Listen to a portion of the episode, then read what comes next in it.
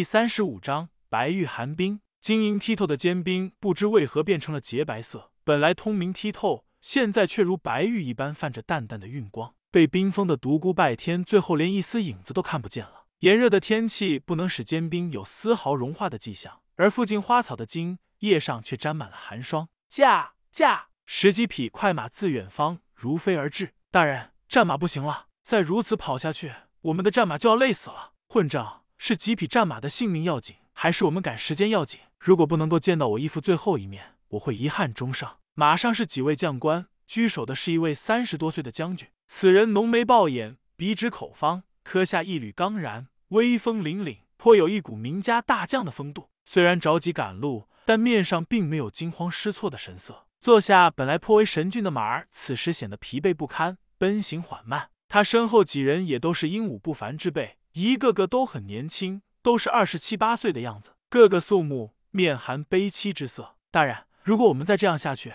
马迟早会倒闭在半路上，那样更耽误时间。到那时，我们就真的无法见到老将军最后一面了。说着，竟然哽咽起来。听那位三十多岁的将军率先下马，你说的对，如果以我刚才的心态去对敌，一定会输得很惨。这种不顾一切后果的冲动最要不得。你今天给我上了一课。虽然我很想马上见到我的义父，但这不现实。我们原地休息，让马儿到河边去喝水。所有的军官都立刻下马，即使在这种情况下，也是整齐一致，可见平时训练有素。这些人将马匹牵到河边，让他们饮水，然后拿出干粮和水壶开始饮食。将军，您怎么不吃？唉，我吃不下。那怎么行？一路上您总是这样，您已经消受不了少，再这样下去，您会坚持不住的。是啊，将军，我们也想立刻见到老将军。没有老将军，就没有我们清风帝国。老将军是我们清风帝国所有人的父亲，但是着急也没有用，您还是先吃点东西吧。为什么会这样？我义父一生精忠报国，却落得如此下场，一生孤苦。我身为人子，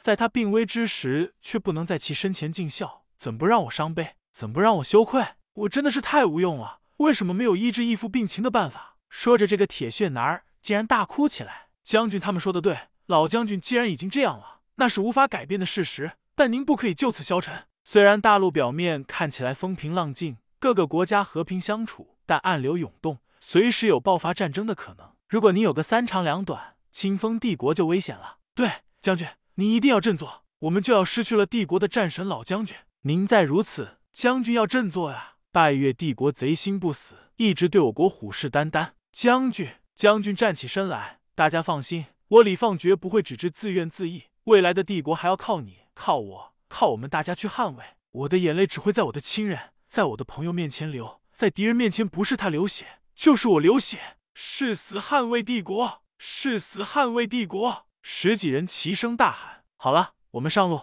将军，你看那边是什么？只见河边一片草丛中，一块巨大的白玉石在那里发着淡淡的晕光。李放顿时显得激动异常，慌忙跑了过去。只见白玉石周围的花草都已被霜冻。甚至挨着白玉石的几株花草都已经成了冰雕，众人面面相觑。如此场景太奇异了，这里怎么会有这么大一块白玉石呢？而白玉石为何散发着如此强烈的寒气，将它周围的花草都冰冻了？看起来倒像是一个大冰块，但炎炎夏日怎么会有如此大的冰块呢？即使是冰块，但它也不可能不融化，真是怪事。李放将手慢慢的伸向白玉石，轻轻的抚摸它，就像抚摸自己的孩子一般。是那样的轻柔，神情显得那样的激动。他喃喃道：“难道真的是传说中的白玉寒冰？难道真的是能够解救我义父那一身疾病的白玉寒冰？老天，你真的显灵了吗？真是太好了！”哈哈，说着激动的大笑起来。将军，这块玉石能够解救老将军于病危吗？李放稳定了一下情绪，道：“不错，如果这真的是传说中的白玉寒冰，我义父就有救了。让我来试他一试。”说着，伸出双掌。运起全身功力朝白玉寒冰拍去，砰！白玉石没有丝毫破损，依旧泛着淡淡的晕光。强烈的掌风将附近的花草摧残了一地，众人大惊。李放在军中一向以掌力雄厚闻名，如今却连区区一块玉石都没有打碎，怎不让人惊讶？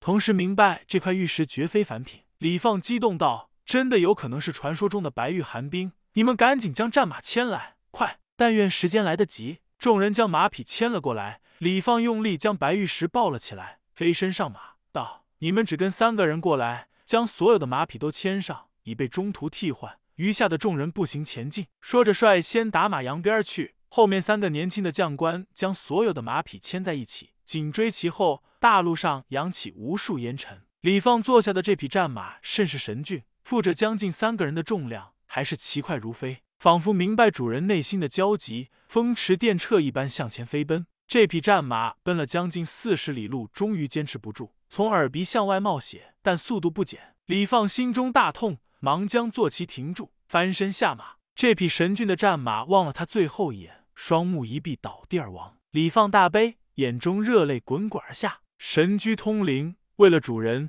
彻底透支了自己的生命，即便是死前的最后一刻，也是速度不减，不断向前飞奔，终于活活累死。望着战马倒下去的刹那，李放的心都在抽搐。几日几夜的飞奔，这个不会言语的伙伴，终于失去了最后的生命。他对马充满了愧疚，转身对后面那三个年轻将官道：“你们三人当中留下一个，替我将这匹马葬了。”说完，抱着白玉石，又上了另一匹战马，如飞而去。三个年轻的将官内心也是一阵悲哀。他们这些当兵的人对马的感情就像对朋友一般，如今眼睁睁的看着神驹活活累死，怎不伤心？李放一路纵马飞奔，沿途不知累倒下多少匹战马，终于望见了开元城的城门。当最后一匹战马倒地不起时，他抱着白玉寒冰开始在大街上狂奔。路上的行人惊异的望着他，谁见过如此大的白玉石，而且被一个人抱着一路狂奔？终于引来了城中卫兵的注意，几个骑兵向他飞奔追来。前方的人站住，我们有话问你。李放停身站住，带几个骑兵来到眼前，突然拔身而起，将一名骑兵踹下马，